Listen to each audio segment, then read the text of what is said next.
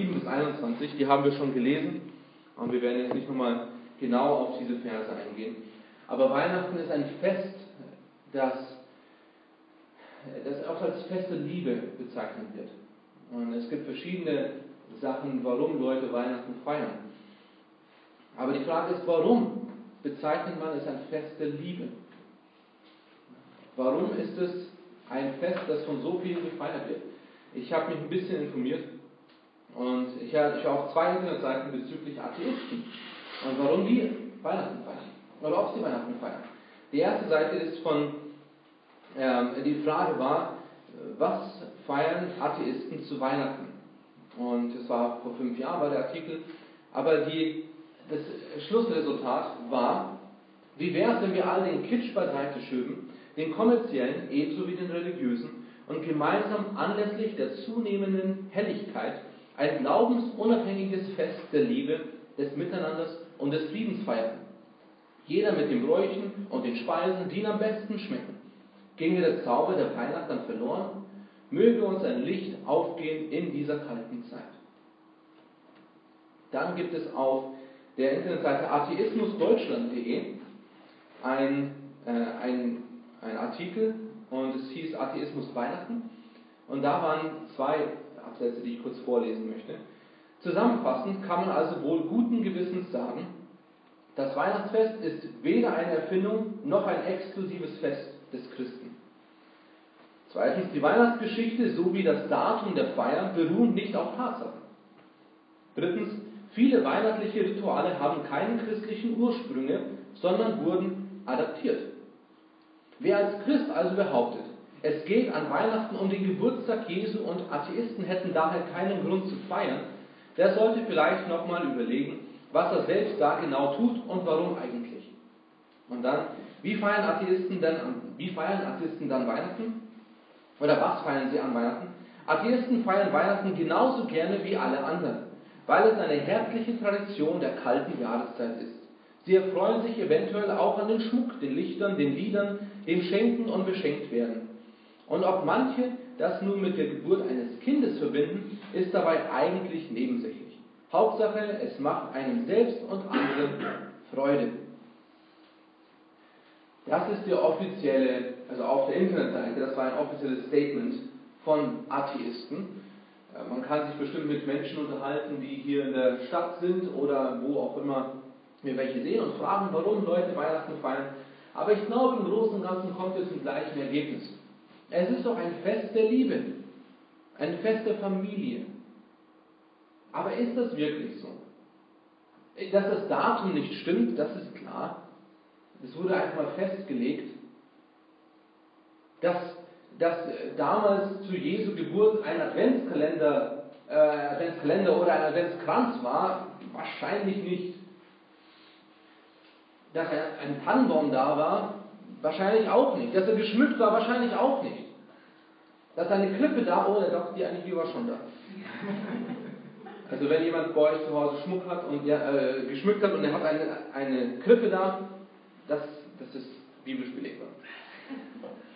Aber warum? Warum haben wir das alles? Wir, ich habe hab letzte Woche gesagt, warum wir den, Weihnachtskranz, äh, den Adventskranz haben. Einmal rund, weil das für mich das symbolisiert, dass Gott unendlich ist, kein Anfang, kein Ende. Ihr denkt vielleicht, dass die roten Kügelchen Schmuck sind, aber eigentlich sollte das symbolisieren die Blutstropfen Jesu. Die vier, vier Kerzen symbolisieren verschiedene Sachen, aber es soll uns darauf hindeuten, auf Jesus Christus. Deswegen haben wir die fünfte Kerze da. Manche Menschen würden euch einen anderen Grund geben, warum sie einen Adventskranz haben. Manche Menschen würden sagen, sie haben einen anderen Grund, warum sie ein Kreuz bei sich zu Hause haben. Das Kreuz symbolisiert, dass Jesus Christus gestorben ist. Und warum haben wir meistens, wenn wir vom Kreuz sprechen, das leere Kreuz vor Augen, weil Jesus nicht tot ist, sondern wieder auferstanden ist. Aber man kann sich um die ganzen Sachen streiten, soll man Weihnachten feiern oder nicht. Immer wieder kommt diese Frage auf, bei Christen, bei Nichtchristen. Warum feiern wir Weihnachten? Und ich glaube, die Frage soll man sich stellen. Diese Frage soll man sich stellen. Genauso wie warum lebe ich? Genauso soll man sich die Frage stellen, warum gehe ich zur Arbeit? Warum habe ich eine Familie? Wenn jemand verheiratet ist, warum bin ich treu?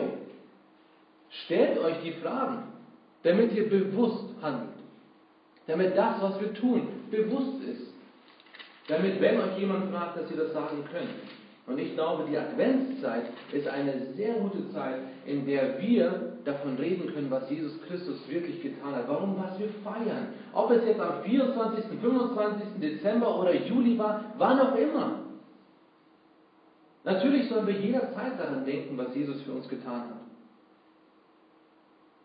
Und genauso ist es, natürlich ist es nicht um nur eine Geburt von einem Kind. Also ganz ehrlich, es gibt viele Geburten. Aber Jesus, wie er geboren ist, die ganzen Prophezeiungen, die auf Jesus hindeuten, das alles, soll, daran sollen wir denken. Und noch viel mehr, was, warum er gekommen ist. Und diese Frage sollen wir uns stellen. Im heutigen Text in 1. Johannes, in Kapitel 4, Abvers 7, da ist die Kernaussage, warum wir Weihnachten feiern. In Vers 9 steht, darin ist die Liebe Gottes zu uns geoffenbart worden, dass Gott seinen eingeborenen Sohn in die Welt gesandt hat, damit wir durch ihn leben sollen. Warum feiern wir die Geburt Jesu? Weil Jesus gekommen ist, er wurde von Gott gesandt. Es ist die Liebe Gottes, die geoffenbart wurde, damit wir durch ihn leben sollen. Aber wir, wir können also mit Sicherheit sagen, dass Jesu Geburt ein klares Zeichen von Liebe ist. Gott beweist seine Liebe zu uns dadurch, dass Christus für uns gestorben ist, als wir noch Sünder waren. Zu sagen, dass Weihnachten eine feste Liebe ist, aber Ostern vielleicht nicht eine feste Liebe, das ist ein Widerspruch. Ostern ist eine feste Liebe. Wenn wir Ostern feiern ohne Liebe im Kopf, dann ist das falsch. Aber warum? Was ist denn der ausschlaggebende Punkt von Liebe? Ist es, dass wir nett zueinander sind? Geht es darum, dass wir sagen, ja, also jetzt wollen wir als Familie zusammenkommen. Also wir wollen ja Liebe zeigen. Warum schenken wir uns Sachen? Oder nicht? Ich weiß nicht, wie es bei euch zu Hause ist. Aber warum schenkt ihr euch Sachen unterm Jahr? Meine Mutter hat immer gesagt, es gibt keine Geschenke, es gibt nur Kleinigkeiten. Es ist im Großen und Ganzen das Gleiche gewesen. Ähm, das ist immer der Vergleich mit was. Natürlich gibt es Geschenke und es gibt unterm Jahr Geschenke. Die einen Familien feiern mit viel Geschenken, die anderen feiern mit wenig Geschenken. Aber warum schenkt man sich etwas? Man sollte schenken, weil man den anderen liebt. Wenn man schenkt, um etwas zu bekommen, dann ist es die falsche Motivation. Aber wir als Christen können weitergeben, weil Gott uns etwas gegeben hat. Schauen wir uns den Text an und von Vers 7 an. Und dieser Vers ist eine Aufforderung für Gläubige. Vers 7, da steht, Geliebte, lasst uns einander lieben. Eigentlich eine ziemlich einfache und praktische Aussage, oder? Auch eigentlich nichts Neues. Oder? Lasst uns einander lieben. Kein Wenn und kein Aber. Lasst es tun. Jedoch könnte man fragen, warum? Warum sollen wir es tun? Und Johannes gibt die Antwort. Lasst uns einander lieben, denn die Liebe ist aus Gott. Und jeder, der liebt, ist aus Gott geboren und erkennt Gott. Wer nicht liebt, der hat Gott nicht erkannt, denn Gott ist Liebe. Also, wir Christen sollen lieben, denn die Liebe ist aus Gott. Und jeder, der liebt, der ist aus Gott geboren und erkennt Gott. Und jeder, der nicht liebt, der hat Gott nicht erkannt. Jetzt ist natürlich die Frage, was ist das für eine Liebe, wenn es heißt, jeder, der liebt, ist aus Gott geboren. Denn es gibt viele Leute, die nicht Christen sind. Ich würde sogar sagen, Atheisten, die lieben. Also jeder Mensch liebt irgendjemanden, irgendetwas. Also wenn, wenn Johannes hier sagt, liebt, was für eine Art von Liebe ist hier gemeint? Und darauf kommen wir gleich zu sprechen. Das erste ist die geoffenbarte Liebe. Die geoffenbarte Liebe. Darin ist die Liebe Gottes zu uns geoffenbart worden, dass Gott Ach so, ja, das ist die von Christian. Lass einfach sein. Ich habe das zu spät geändert. Ähm,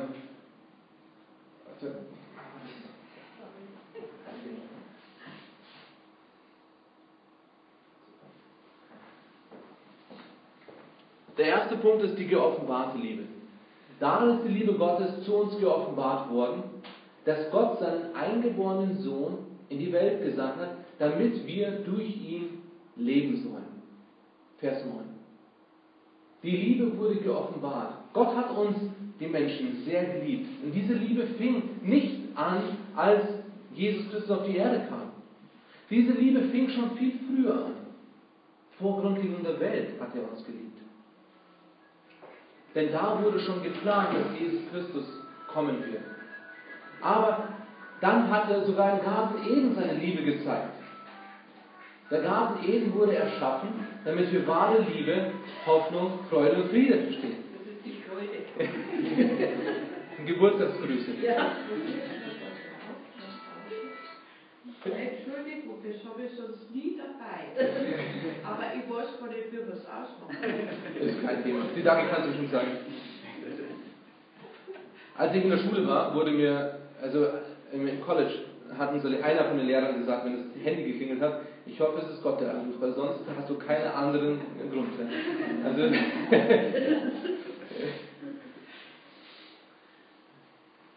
also Gott hat Menschen geliebt. Und Gott hat Menschen schon lange vorher geliebt. Als er den Garten Eden erschaffen hat, hat er Menschen da hineingesetzt, weil er sie liebt. Und um wahre Liebe zu verstehen, muss man sich damit nochmal beschäftigen. Gott hat uns geliebt. Aber Adam und Eva haben diese Liebe nicht ausgenutzt, im Sinne von genutzt, sondern ausgenutzt und haben das falsch benutzt. Adam und Eva haben gesündigt. Er hat die Erde erschaffen, damit er Gemeinschaft mit uns Menschen haben kann. Aber Adam und Eva, durch die Sünde, haben Sünde in die Welt gebracht. Und seitdem ist die Beziehung mit Gott unterbrochen. Seitdem ist das Verlangen da, diese Liebe wiederherzustellen. Wie gesagt, das Weltgeschehen könnte ja darauf hinweisen, dass Gott ein nicht liebender Gott ist, oder? Wie oft lesen wir das in Zeitungen? Gott, warum lässt du das zu? Oder es kann doch keinen Gott geben, wenn so viel Schlechtes passiert. Das ist kein liebender Gott. Es ist ein Gott, der hasst, der, der keine Liebe zeigt, der keine Liebe hat. Das ist das, was die Welt denkt. Das ist das, was viele Zeitungen sagen. Aber eigentlich ist es ein liebender Gott. Ein liebender Gott, der uns viel mehr Liebe gezeigt hat, als nur uns diese ganzen Weltgeschehen zu ersparen.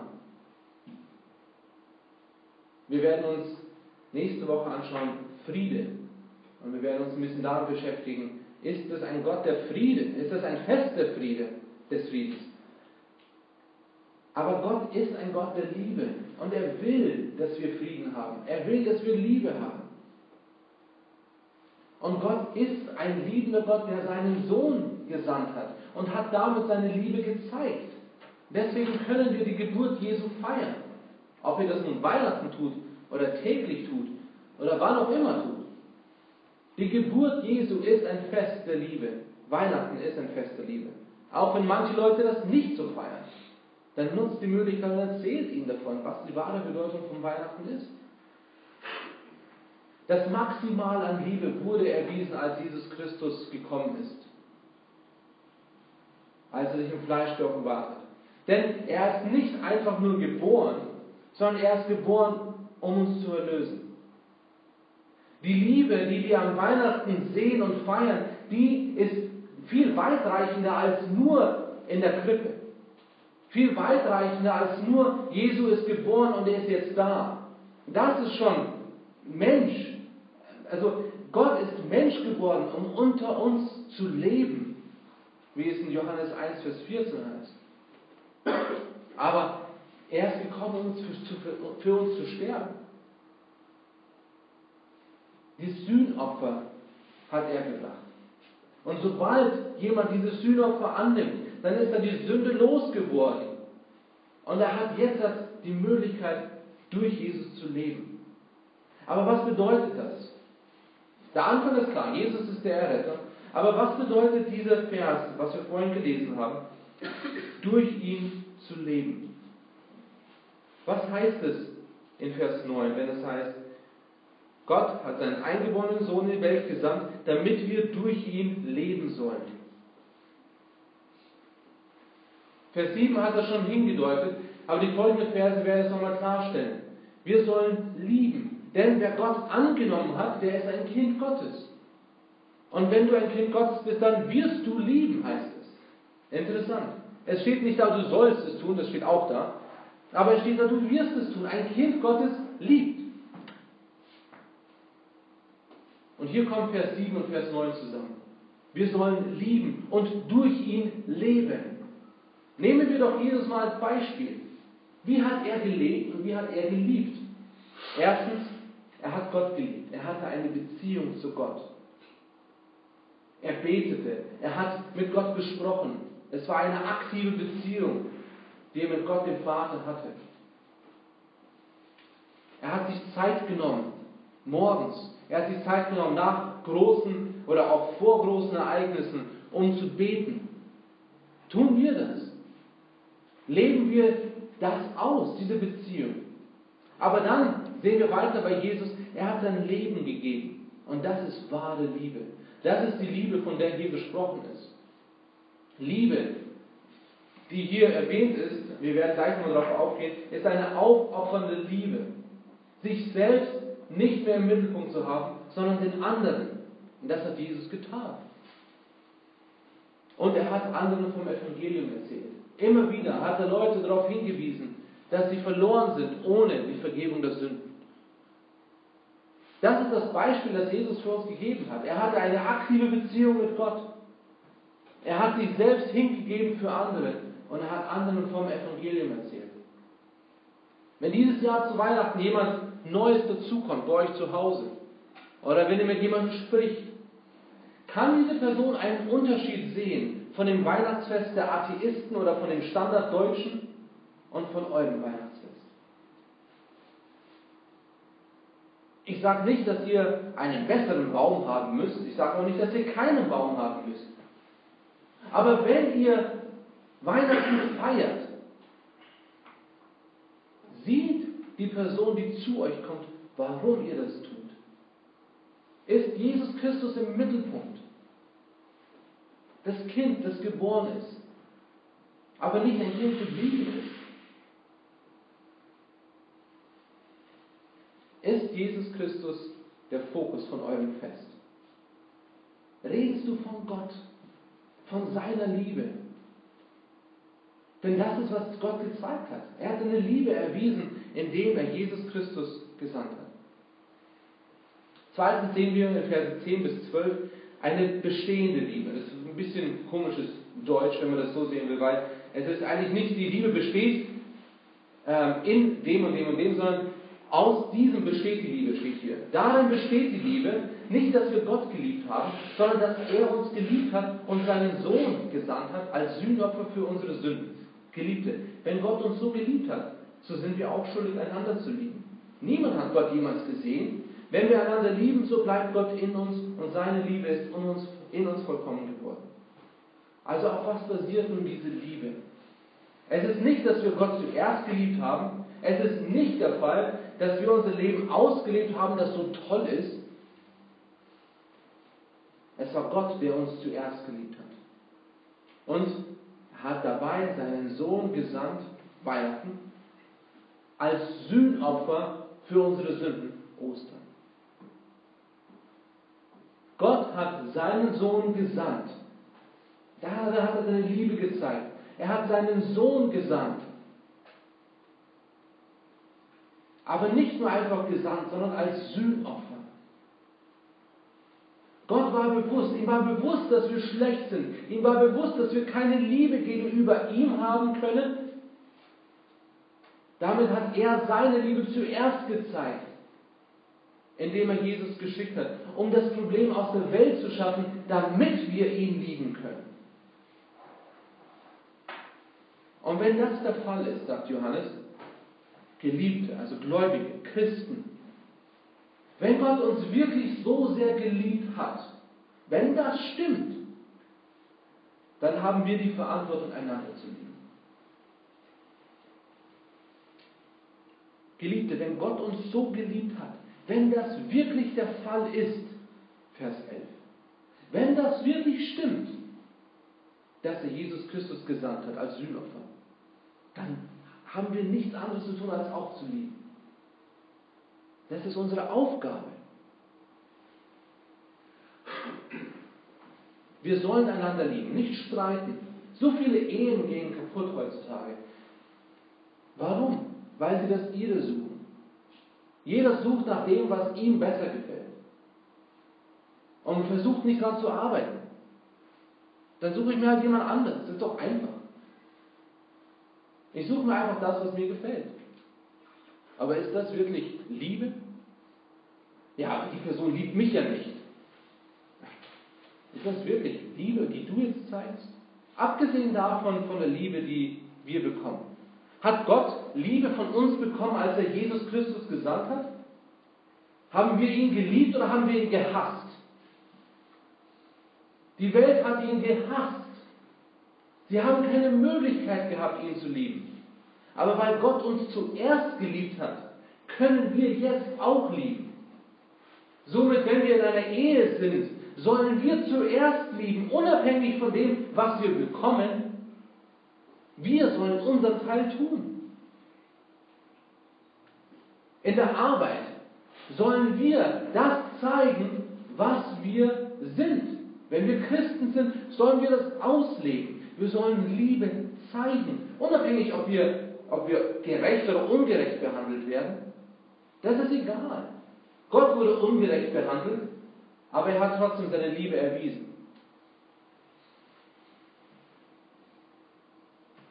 Dieses Wort, das hier benutzt wird, Liebe, Liebe, Liebe. 1. Johannes ist voll mit Liebe. Wenn ihr, wenn ihr mal Zeit habt, zählt mal, wie, wie oft Liebe oder geliebt vorkommt. Das ist nicht jetzt, sondern irgendwann. Aber zählt, die ganzen Köpfe, die oder? Macht es zu Hause. Aber zählt mal nach. Es ist wirklich viel. Ich glaube, in den fünf Kapiteln, die 1. Johannes hat, ist mehr Liebe erwähnt als in den meisten Büchern im Neuen Testament und im Alten Testament. Im Alten Testament, ja, ich glaube, ich glaube es auch. Es ist wirklich enorm, wie oft Liebe hier erwähnt wird. Es ist mein Lieblingsbuch. 1. Johannes, ich, ich, ich mag das. Und es ist so einfach geschrieben und so logisch geschrieben. Voller Liebe. Liebe, Liebe, Liebe. Aber dieses Wort, das hier benutzt wird in diesem Absatz, ist Agape. Das ist das griechische Wort und bedeutet eine selbstaufopfernde Liebe. Es gibt verschiedene Worte, wir sagen alles Liebe dazu. Im Griechischen gibt es verschiedene Worte. Es gibt eine ähm, Phileo, das ist die brüderliche Liebe. Philadelphia, die Stadt der Liebe. Das ist eine brüderliche Liebe, die man hat. Dann gibt es Eros, das ist die erotische Liebe, also die sexuelle Liebe, die es gibt. Und dann gibt es unter anderem auch die Agape-Liebe. Und das ist die selbstaufopfernde Liebe. Es gibt noch mehrere, aber das sind so die, die drei, die sehr oft benutzt werden. Und hier wird Agape benutzt. Denn so hat Gott uns selbst aufopfernd geliebt, dass er Jesus Christus sandte. Und jetzt sollen wir einander selbst aufopfernd lieben. Es geht hier nicht um Gefühle. Es geht hier nicht darum, ob es jemand verdient. Es geht hier nicht nur um Emotionen. Es geht um wirklich eine selbstaufopfernde Liebe, das Beste für den anderen wollen. Das ist so eine Liebe. Es ist mehr als nur ein nettes Lächeln. Es ist mehr als nur sonntags in den Gottesdienst zu gehen und fröhlich zu sein. Das ist nicht Liebe. Wir sollen uns selbst aufopfern für den anderen. Lerne deinen Nächsten kennen. Du sollst, du sollst wissen, was der andere braucht. Du sollst sie kennenlernen, damit du sie besser lieben kannst. Wenn ihr einen Bekannten hättet, der drogenabhängig ist und diese Person gerade clean werden will und die Person sagt, du, ich brauche Geld. Und ihr gebt der Person Geld und die kauft sich dumm. Habt ihr der Person geholfen? Habt ihr wahre Liebe gezeigt? Ja, aber ich habe doch der Person gegeben, was sie will. Also, das ist doch Liebe, oder? Ich gebe, jemand, ich gebe jemandem das, was er will. Ist das wahre Liebe? Nein. Manchmal wissen wir besser, was die andere Person braucht. Nicht immer. Aber wenn wir die Person kennenlernen, dann werden wir feststellen, was die Person wirklich braucht. Und ist das, was die Person von mir jetzt braucht, wirklich Liebe? Ist das die, will das die Person gerade? Und wenn die Person um etwas bittet, wenn ich etwas zeigen möchte, gebe ich der Person das, nach was sie fragt? Wir müssen auch viel tiefer gehen nach dem. Wir haben angefragt, ob wir bei den Flüchtlingen, äh, also das heißt, wir haben angefragt, wir haben bei, in einer Facebook-Gruppe haben wir nachgefragt, wer weiß, wer der Ansprechpartner bei den Flüchtlingen ist. Und fünf Leute haben geschrieben, drei bis fünf Leute haben geschrieben, ja, ja, was geht's denn? Dann haben wir gesagt, ja, wir sind Privatisten, in Eichstätt, wir wollen da gerne hin, wir wollten ein paar Lieder singen und wollten was hergeben. Keiner zurückgeschrieben. Keiner. Also seit drei Tagen jetzt, zwei Tagen. Sogar persönliche Nachrichten haben sie zurück. Ja, und was wollt ihr machen? Ja, wir wollen das. Keine Antwort. Warum? Weil die Personen nicht denken, dass das wahre Liebe ist. Denn die würden sagen, wahre Liebe ist, wenn wir denen was zum Essen geben, wenn wir denen Anziehsachen geben. Alles schön und gut. Es ist alles schön und gut. Es ist wichtig, dass man Leuten etwas zum Essen gibt, zum Anziehen gibt. Aber ganz ehrlich, wenn jemand gut ernährt und gut angezogen in die Hölle geht, ist es keine Liebe. Wahre Liebe ist, wenn man Jesu Christi Liebe zeigt. Es kann sein, dass man auch Essen gibt, Anziehsachen gibt, was zum Wohnen gibt, alles Mögliche. Aber das ist nicht die ausschlaggebende Liebe, die wir haben. Wir haben eine viel größere Liebe. Und das ist die Liebe, die Leute brauchen. Das ist die Liebe, die wir Weihnachten zeigen können und feiern wollen. Vers 12 hört sich ein bisschen komisch an und ich weiß nicht, wie es in euren Bibeln ist. Es ist, es ist ein Absatz gewesen nach Vers 11, aber ich glaube, man versteht Vers 12 besser, wenn man Vers 11 zusammenliest. Lesen wir das mal zusammen. Geliebte, wenn Gott uns so geliebt hat, so sind auch wir es schuldig, einander zu lieben. Niemand hat Gott jemals gesehen. Wenn wir einander lieben, so bleibt Gott in uns und seine Liebe ist in uns vollkommen geworden. Erst dachte ich, warum steht da, wieso fängt er an, niemand hat Gott jemals gesehen. Aber der Zusammenhang ist mit Vers 11. Damit wir verstehen können, Geliebte, wenn Gott uns so geliebt hat, so sind wir es auch schuldig, miteinander zu lieben. Gott hat seine Liebe geoffenbart in Jesus Christus. Und niemand hat Gott gesehen. Jetzt können wir Leuten Gott zeigen indem wir Liebe zeigen. Niemand hat Gott je gesehen. Aber wenn ihr Liebe untereinander habt, werden sie Jesus Christus verherrlicht sehen. Und dann ist die Liebe vollkommen geworden. Aber wir kommen gleich auf die vollkommene Liebe zu sprechen. Wir sollen einander lieben. Niemand hat Gott jemals gesehen. Deswegen sollen wir Liebe untereinander haben, dass andere Leute Gottes Liebe sehen können. Vers 13 bis 16 spricht von der erkannten Liebe. Bevor wir uns jetzt die vollkommene Liebe anschauen, die kommt gleich, gehen wir noch kurz zu Vers 13 bis 16. Daran erkennen wir, dass wir in ihm bleiben und er in uns, dass er uns von seinem Geist gegeben hat. Und wir haben gesehen und bezeugt, dass der Vater den Sohn gesandt hat als Retter der Welt. Wer nun bekennt, dass Jesus der Sohn Gottes ist, in dem bleibt Gott und er in Gott. Und wir haben die Liebe erkannt und geglaubt, die Gott zu uns hat. Gott ist Liebe und wer in der Liebe bleibt, der bleibt in Gott und Gott in ihm. Das Wort bleiben wird hier oft benutzt. Und ich will nicht viel darauf eingehen, aber Vers 13 sagt, daran erkennen wir, dass wir in Gott bleiben und er in uns. Woran erkennen wir, dass wir in Gott bleiben? Woran erkennen wir, dass Gott in uns bleibt? So oft wird davon gesagt, wenn du nicht in Gott bleibst, dann wirst du verloren gehen, dann hast du deine, deine Ewigkeit verloren. Dann hast du dein ewiges Leben verloren. Du musst in Gott bleiben, du musst in Gott bleiben. Und Johannes spricht viel von Bleiben, weil es mit Liebe zu tun hat. Und hier wird es nochmal gesagt, daran erkennen wir, dass wir in Gott bleiben und er in uns. Und woran erkennen wir das? Dass er uns von seinem Geist gegeben hat. Wann hat er uns von seinem Geist gegeben? Als wir Jesus Christus als unseren Herrn und Heiland angenommen haben. Bei der Wiedergeburt haben wir den Heiligen Geist bekommen. Darin erkennen wir, dass wir in Gott bleiben werden und dass Gott in uns bleiben wird, weil er uns den Heiligen Geist gegeben hat. Und jetzt erklärt er, wie man den Heiligen Geist bekommt. Wer bekennt, dass Jesus der Sohn Gott, äh, wer bekennt, dass Jesus der Sohn Gottes ist, dieser, in dieser Person bleibt Gott. Aber warum? Weil er den Geist hat.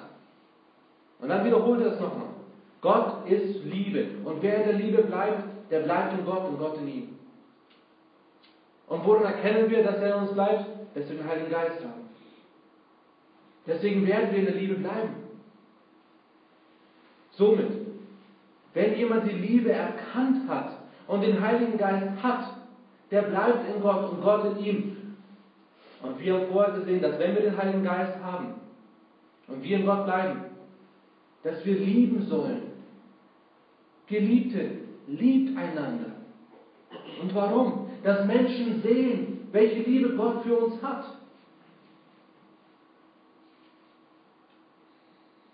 In Vers 12 hieß es noch, wenn wir lieben, so ist die Liebe vollkommen geworden.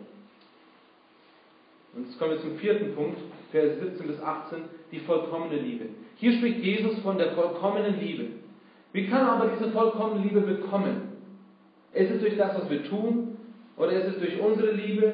Vorher haben wir gelesen, dass wenn wir lieben, so ist die Liebe vollkommen geworden. Aber hier in Vers 17 sagt Johannes klar, darin ist die Liebe bei uns vollkommen geworden, dass wir Freimütigkeit haben am Tag des Gerichts. Denn gleich wie er ist, Gott, so ist er auch in dieser Welt. Furcht ist nicht in der Liebe, sondern die vollkommene Liebe treibt die Furcht aus. Wenn die Furcht, denn die Furcht hat mit, Gott, äh, mit, mit der Strafe zu tun. Wer sich nun fürchtet, ist nicht vollkommen geworden in der Liebe. Die Liebe, die Gott gezeigt hat, indem Jesus Christus gekommen ist, ist vollkommen. Kann die Liebe, die Gott gezeigt hat, die Jesus Christus am Kreuz gezeigt hat, noch mehr werden? Nein, sie ist schon vollkommen. Es ist eine perfekte Liebe. Das Maximum an Liebe wurde erreicht, als Jesus auf die Erde gekommen ist, um am Kreuz zu sterben. Aber hier spricht Johannes davon, dass wir, dass die Liebe in uns vollkommen werden kann. Wir sollen Liebe bringen, um Freimütigkeit zu haben, wenn der Tag des Gerichts kommt. Wir sollen Liebe haben, dass wenn Jesus Christus wiederkommt, dass wir freimütig dastehen können, ohne Furcht. Unser tägliches Leben soll ein Ausleben von der Liebe sein, dass die Liebe unter uns wächst. Und dadurch können wir die Freimütigkeit am Tag des Gerichts bekommen. Das Vollkommenwerden in der Liebe ist ein Prozess für uns, an dem wir täglich arbeiten sollen und können. Die Liebe, die Gott uns gegeben hat, ist schon vollkommen. Aber die Liebe, die wir haben und weitergeben, die kann wachsen. Und somit kommen wir zum letzten drei Versen, zum fünften Punkt, die ausgelebte Liebe. Verse 19 bis 21. Wir lieben ihn, weil er uns zuerst geliebt hat. Wenn jemand sagt, ich liebe Gott und hasst doch seinen Bruder, so ist er ein Lügner. Denn wer seinen Bruder nicht liebt, den er sieht, wie kann, er, wie kann der Gott lieben, den er nicht sieht? Und dieses Gebot haben wir von ihm, dass wer Gott liebt, auch seinen Bruder lieben soll. Hier sagt er einmal, warum wir lieben sollen. Warum lieben wir? Und Johannes gibt uns hier den einfachen Grund. Liebe ihn, liebe Gott, weil er dich zuerst geliebt hat. Du hättest vorher gar nicht lieben können. Hätte Gott dich nicht geliebt, hättest du nicht lieben können. Aber weil Gott uns geliebt hat, können wir jetzt auch lieben. Und dann sagt er Vers 20, was die wahre Liebe ist. Er erklärt hier, wenn jemand sagt, ich liebe Gott, wenn jemand sagt, ich liebe Gott, aber er seinen Bruder hasst oder nicht liebt, oft ist dann die Definition, was ist Hass. Aber wenn jemand seinen Bruder nicht aufopfernd liebt, wenn er nicht das Beste für seinen Bruder oder Schwester oder seinen Nächsten will. Wie kann die Person sagen, ich liebe Gott, habe Gott nie gesehen, aber ich hasse meinen Bruder, den er sieht? Natürlich können wir jetzt sagen, ja, du hast meinen Bruder nicht kennengelernt. Also, also ich hätte ihn lieber nicht gesehen, dann wäre es einfach, ihn zu lieben. Aber das ist keine selbstaufopfernde Liebe. Das ist eine Liebe, die Bedingungen. Und diese Liebe haben wir oft. Wir lieben jemanden, wenn er uns liebt. Und wenn eine Person nett zu uns ist, dann lieben wir die Person. Wenn eine Person genau das macht, was wir wollen, dann lieben wir die Person. Aber ist das die gleiche Liebe, die Gott hatte? Ist das die Liebe, die Gott uns gezeigt hat? Es geht nicht darum, was die andere Person macht oder hat. Denkt doch mal zurück, wenn ihr Kinder habt, denkt an eure Kinder. Wenn ihr Kinder seid, ihr alle seid Kinder, denkt zurück mit euren Eltern.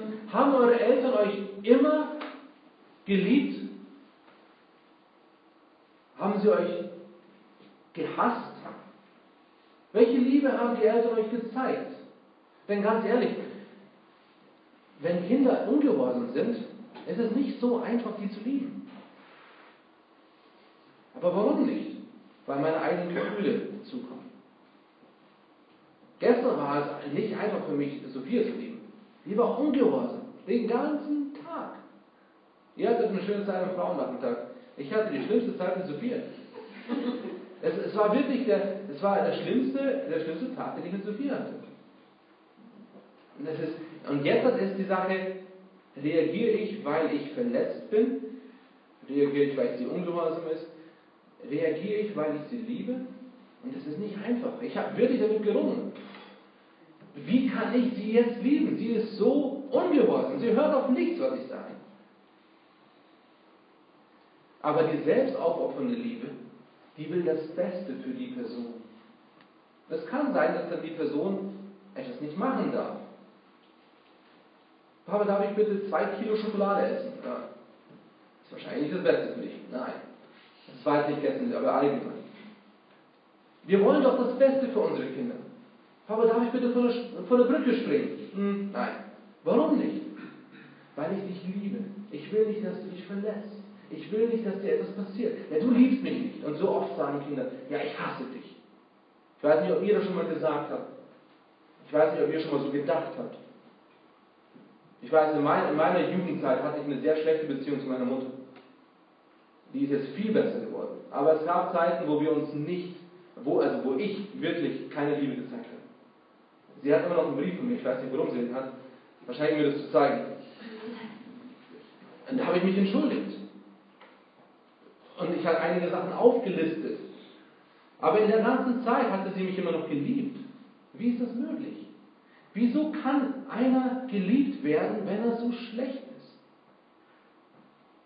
Und das ist menschlich gesehen. Aber wie ist es mit uns? Wir sind schlecht, wir sind grottenschlecht. Was haben wir verdient? Tod. Wir haben Sünde in uns. Unser ganzes Leben ist erfüllt von Sünde. Aber Gott hat seine Liebe zu uns gezeigt, indem er Jesus gesandt hat, um das Problem aus der Welt zu schaffen.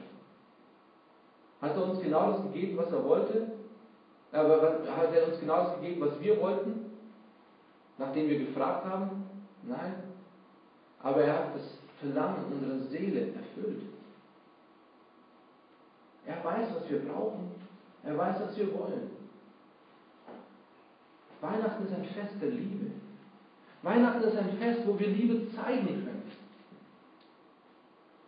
Aber reflektieren wir diese Liebe, die Gott für uns hat, an andere weiter. Zeigen wir anderen, wie sehr Gott uns geliebt hat. Und lieben wir andere. Aufopfernd. Nicht auf uns selbst schauen, sondern das Beste für den anderen wollen. Oft ist es nicht Geld, sondern Zeit. Oft ist es nicht Essen, sondern Zeit. Ich habe mal von einem Bericht gelesen. Da war ein Kind und es hat den Papa gefragt, was er denn. Ähm, äh, das Kind hat den Papa gefragt, kann ich bitte 50 Euro von dir haben? Ja, für was? Ja, ich, ich bräuchte 50 Euro. Aber wieso? Ja, ich brauche 50 Euro. Nee, das geht nicht. Und dann irgendwann später wieder, ja, ich bräuchte 50 Euro von dir. Ja, ich, nee, warum? Das kann ich dir jetzt noch nicht sagen. Und es ging so weiter und ging so weiter. Und irgendwann hat der Vater gesagt, warum willst du denn das Geld von mir? Er sagt, ja, ich habe gehört, du hast, verdienst 50 Euro pro Stunde und ich möchte einfach nur eine Stunde mit dir haben. Eine Stunde. 50 Euro. Gib mir das Geld, das ich dir geben kann. Das ist Liebe gewesen, weil der Vater keine Liebe hatte. Der Vater hatte keine Liebe für das Kind. Er hat vielleicht Sachen gekauft. Hier, hier hast du das. Hier hast du das Neueste. Das, das. Aber das Kind wollte Zeit. Das Kind, der Vater hat nicht verstanden, was das Kind wollte. Das Kind wollte Zeit. Nicht das Geld, um sich irgendwas zu kaufen.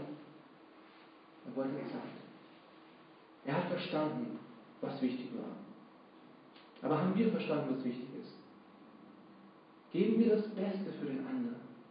Für unseren Ehepartner, für unsere Geschwister, für unsere Eltern, für unsere Kinder, für unsere Nachbarn, für unsere Arbeitskollegen. Egal, wie sie sich gegenüber uns verhalten. Aber zeigen wir ihnen, dass Gott seine Liebe erwiesen hat. In Jesus Christus. Und dass Weihnachten eine feste Liebe ist. Beten wir. Lieber Vater, ich danke dir für dein Wort. Und ich danke dir dafür, dass du deine Liebe gezeigt hast, indem Jesus Christus gekommen ist. Indem dass Jesus Christus für uns gestorben ist. Und ich bitte dich dafür, dass dieses Weihnachten ein, eine feste Liebe wird. Dass wir Liebe weitergeben können, dass wir Liebe zeigen können und dass wir das weitergeben, was du uns gezeigt hast. Ich danke dir dafür, dass wir dein Wort haben, das uns so viel Klarheit schenkt. Und ich bitte dich dafür, dass wir das umsetzen in unserem Alltag. Amen. Zum Schluss singen wir noch die letzte oder eine Strophe, die erste Strophe von So sehr liebt uns Gott.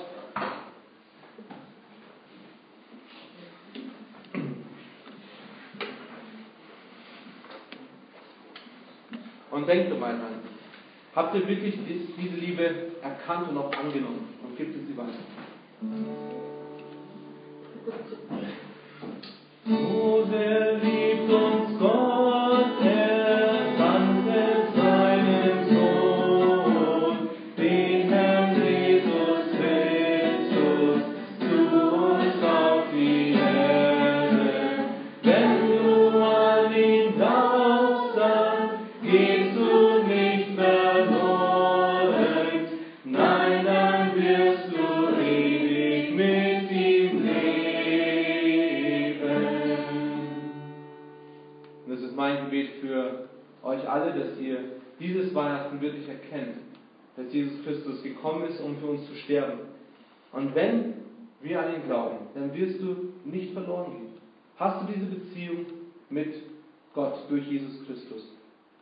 Wenn du sie nicht hast, komm auf mich zu.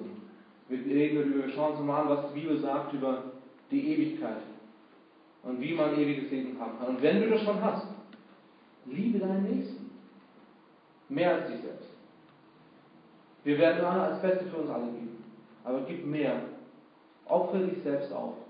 Zeige Liebe. Ich wünsche euch einen wunderschönen Sonntag und eine gute Adventszeit. Danke, dass ihr gekommen seid. Ihr seid herzlich willkommen wieder nächsten Sonntag wieder hier und eine gesegnete Woche euch. Ah, noch vergessen, das Opfer umgehen zu lassen, wer noch was geben möchte.